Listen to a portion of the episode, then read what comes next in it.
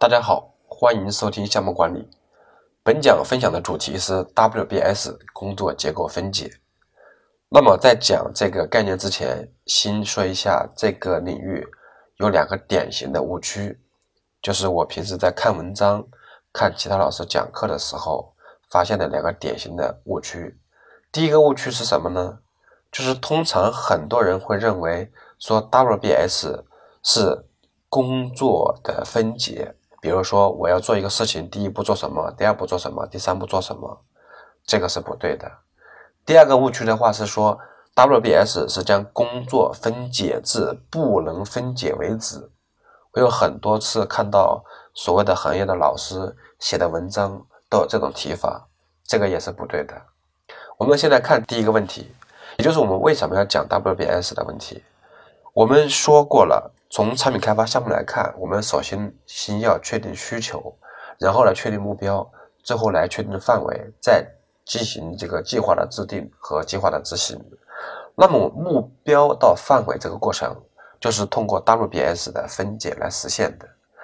WBS 的定义就是要将项目的可交付成果和项目工作分解成较小、更易于管理的组件的过程。那么这个组件是什么意思呢？这个组件指的是工作包，所以 WBS 的话，它是明确了工作内容，为项目交付提供了一个框架。所以简单来说，WBS 是定义了项目的总范围，代表着经过批准的当前项目范围说明书中所规定的工作。所以 WBS 是将最后交付的结果分解成若干个工作包的过程。而不是将工作分解成活动的过程。我们刚才说的两个误区中的第一个误区，一般来讲是将工作包分解成若干个步骤的活动，而 WBS 是将交付的成果分解成若干个工作包，它的层级更高一些。好，这是第一个误区的解释。好，我们来看一下工作包和活动的区别。那么，工作包的定义是工作分解。结构中最底层的交付结果，它是交付的成果。那么活动是指为了完成这个项目的交付成果而必须进行的各项具体行动，所以这个是有区别的，并且这个活动的定义啊，在 ISO 九千中也有有定义，但那个定义的话也是不准确的，跟我们刚刚只讲这个呃呃第二个误区是比较类似的。ISO 九千中对活动的定义是在项目工作中识别出来的最小的工作项，和我们刚才所说的第二个误区把工作分解至不能分解为止这个定义也是类似的，但这个定义不准确，而且不利于我们实际工作中的实施。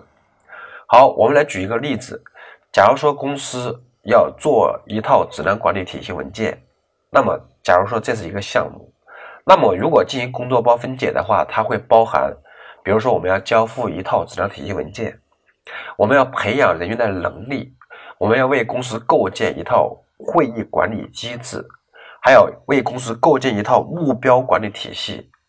那么这些，比如说会议机制、目标管理体系，它不一定在这个质量体系文件中。还有，我们要进行运行的测试，就是体系文件的运行，还有我们要进行认证的审核等等这些工作。那么刚才所说这些都属于工作包。那么一个工作包如果过于巨大，还需要往下分解。比如说交付一套质量体系文件，这个工作包往下的话，你还包括质量手册的制定，包括这个程序文件管理办法模板的制定。那么质量手册可能是由质量部门牵头去编写，那么程序文件由各个部门的过程负责人去编写，那么就要进一步的进行分解，那么直到二级或者是到三级。所以这些都属于工作包层面的。那么具体这个程序文件编写过程中，如何进行这个过程的分析？如何进行流程图的设计？完之后进行文件的编写、评审、发布，具体的要交付这个程序文件所做的具体的工作，那么这些叫活动。好，我相信通过这个例子理解了这个工作包和活动的区别。好，那么在这个。WBS 分解的过程中，我们通常由于这个层级比较复杂，我们会进行不同层级的一个呃名字的一个对应。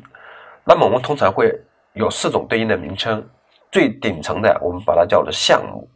再往下分的话，假如说一个项目很复杂，要分为子项目一二三四，那么这属于子项目层级的。往下再分的话是工作包，工作包可以分成若干个层级，最底层的工作包，这是一个界限。再往下分的话，就是到具体的工作任务了。那么工作任务的话，可以分解的更加的详细，比如说一级计划、二级计划、三级计划，那么往下分解。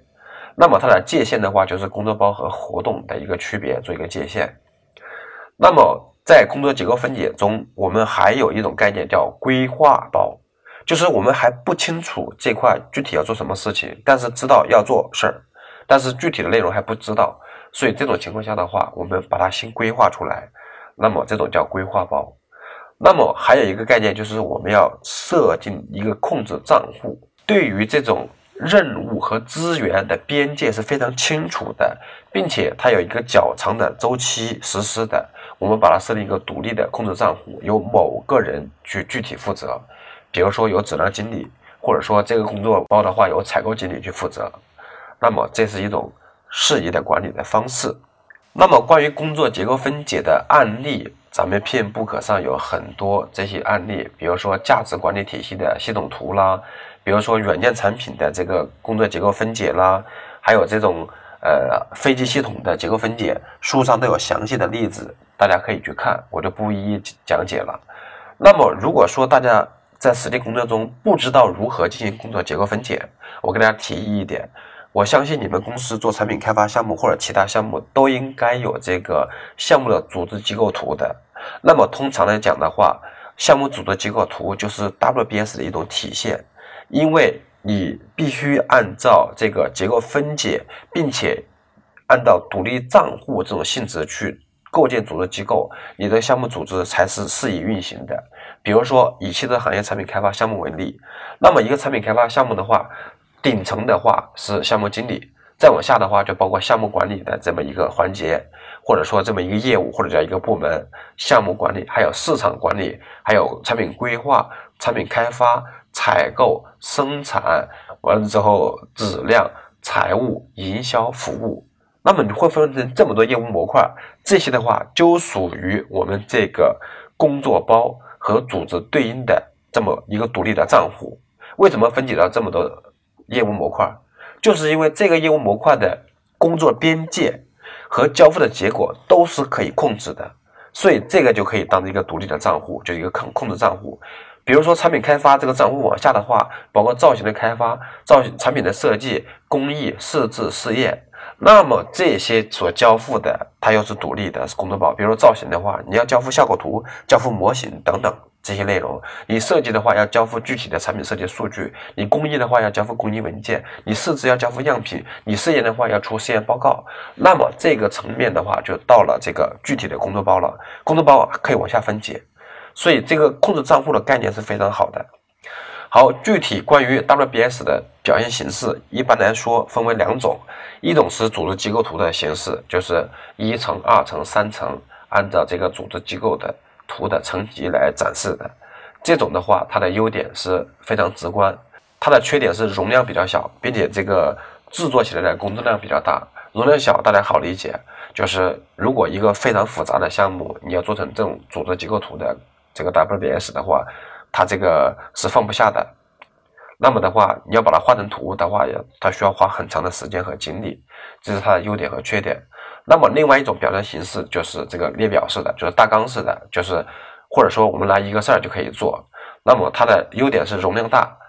呃，快捷。它的缺点的话是没有那么直观。好，关于 WBS 的制作的话，